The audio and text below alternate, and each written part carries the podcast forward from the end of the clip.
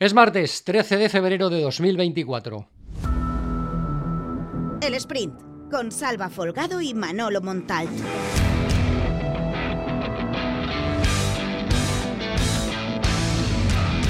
Ayer arrancó una nueva sesión de trabajo en las instalaciones de la Ciudad Deportiva de Paterna, en la que Rubén Baraja y su plantilla comenzaron a preparar el partido que les espera el próximo sábado a las 9 de la noche en el Estadio de Mestalla ante el Sevilla.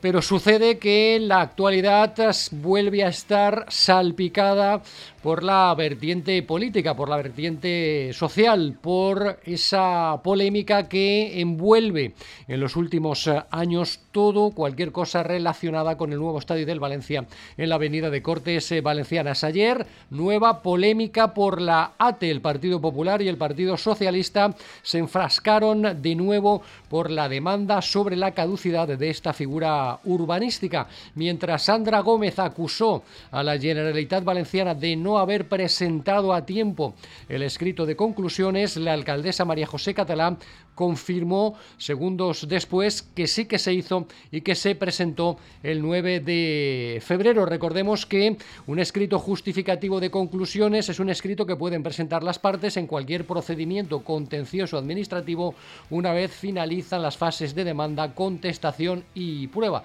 Pues eh, bien, primero apareció Sandra Gómez acusando a la Generalitat Valenciana de no haber presentado este escrito de conclusiones e interpretando que todo esto explica que el Partido Popular quiere favorecer a Meriton en toda esta situación y acto seguido le contestó además de manera muy contundente la alcaldesa María José Catalá diciendo explicando que ese escrito se presentó el pasado viernes. Las escuchamos a las dos. Esto ya no es una denuncia del Partido Socialista, esto no es una opinión, esto es un hecho comprobable y cierto. La abogacía no ha presentado el escrito de conclusiones. De repente, a nivel judicial, el TSJ solo va a poder decir sobre un único escrito, el que ha presentado Meriton, el que ha presentado Peter Lee. Bueno, y también Libertad Valencia, pero quien, quien tenía que defender realmente la posición, el interés público, era la Generalitat Valenciana. Y qué mayor muestra de que el Partido Popular está intentando poner la forma roja en los intereses de Peter Lim, maniobrando y obligando a que la Generalitat Valenciana no presente un escrito de conclusiones. Yo lo que le tengo que decir a Sandra Gómez es que eh, me sap mal per ella, però lamentablement va ser molt difícil que visca políticament del València tota la vida. La Abogacia de la Generalitat ha presentat el seu escrit d'al·legacions el passat divendres. En qualsevol cas, és l'Abogacia de la Generalitat, no depèn de l'Ajuntament de València. L'Ajuntament de València va presentar el seu escrit de conclusions reiterant-se en tot el que s'havia dit anteriorment, és a dir, en la mateixa línia que l'equip de govern anterior.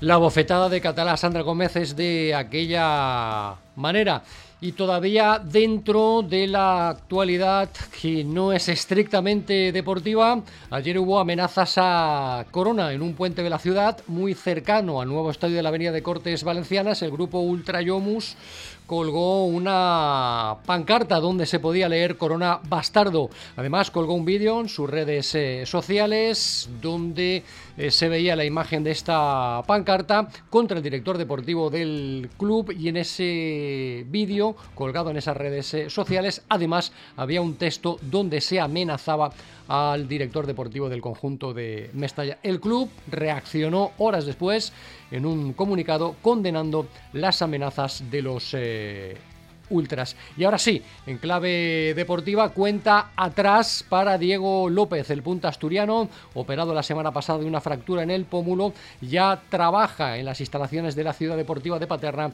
para recuperarse. El club ya le ha encargado una máscara a medida para que la utilice en el momento esté disponible. El viernes desde la sala de prensa de Paterna barajaba la de entre 3 y 5 semanas para poder contar con Diego López. Otro futbolista que aparece que apareció ayer por la mañana en Paterna recuperado es Yarenchuk. El delantero ucraniano se entrenó con normalidad con la resta del equipo después de no jugar el sábado ante Las Palmas por padecer una gripe. Y después de la información es tiempo de la opinión que llega de la mano de Manolo Montalto. Comentábamos ayer que se nos quedaba pendiente para hoy el eh, texto que el Valencia envió para eh, alegar su negativa a ser declarado bien de interés eh, cultural. El texto que firma el director corporativo, Javier eh, Solís, tiene algunas perlas como las que, atención, vamos a repasar ahora. Por ejemplo, compara el Valencia Club de Fútbol con empresas como Inditex o Codorniu que igual que el Valencia Club de Fútbol son empresas privadas. Eh, el cinismo es aún mayor cuando hablan de que esto es una sociedad eh, privada con fines lucrativos, que legalmente no deja de ser cierto, pero luego Javier Solís, que firma este escrito, entre otros, no paran de darse eh, golpes en el pecho y de presumir de valencianismo. Y ya el remate final es cuando el propio Solís viene a decir en pocas palabras que esto es del amo, y si el amo se lo quiere cargar, aquí nadie puede levantar la voz. Dice algo así como su extinción, que por suerte no está ni mucho menos cerca, por más que algunos se empeñen en decir barbaridades en contrario, es una posibilidad regulada, legal o, o estatutariamente, no un riesgo cultural, viendo lo genuflexos que son ante el eh, amado líder Peter Rim, viendo también lo habitualmente colaborativos que son con entidades como la Liga o con determinados medios de comunicación de Madrid, se diría que en este Valencia Club de Fútbol en el actual, en el que es el Valencia de Meriton y no el Valencia de los valencianistas, se persigue más en lugar del bien de interés, eh, de ser declarado bien de interés cultural, ser declarado bien de interés colonial. Cada palo que aguante su vela.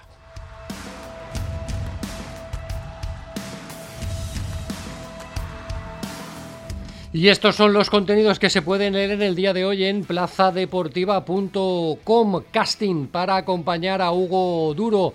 Comienzan los preparativos en la ciudad deportiva de Paterna para preparar ese partido que le espera al Valencia el sábado ante el Sevilla en Mestalla a partir de las 9 de la noche. Después de la recuperación ya que parece total de Sergi Canós, después de lo sucedido con Yarensu que fue baja en Las Palmas por una gripe, veremos por quién opta Rubén Baraja para acompañar en punta de ataque a Hugo Duro. Información también sobre la transformación a bien que ha padecido el Valencia Mestalla después de las incorporaciones en el mercado de invierno. Al Valencia Mestalla le sienta bien el mercado de invierno. Columna de opinión, como cada martes, para Manolo Montalt. El bar Tolos sobre todo lo que presentó respecto al nuevo proyecto que afecta al estadio de la Avenida de Cortes Valencianas, el Valencia Club de Fútbol, el pasado viernes en Plaza Granota. La actualidad que afecta al Levante Unión Deportiva, Alex Muñoz se vuelve a vestir de lateral. Información que firma, como siempre, Mario Lupión. En básquet, esta semana, jueves, arrancará la Copa del Rey y 550 aficionados. Taroncha apoyará a Valencia básquet en el Palacio de Málaga, donde va a disputarse esta fase final. En Polideportivo, la sección en femenino singular el martes para Leire Barona. Desde pequeña he ido arrastrando una raqueta detrás eh, mía. Como siempre, toda la actualidad que afecta a los equipos de élite de la ciudad, Valencia Levante, Valencia Basket y la mejor información en Polideportivo la puedes leer en plazadeportiva.com. Os recuerdo que el podcast El Sprint está disponible cada mañana de lunes a viernes en Plaza Deportiva y en las principales plataformas de podcast, Apple Podcast, iBox, Spotify, Google Podcast y Amazon Music. Desde aquí, como siempre, os animo a suscribiros. El Sprint.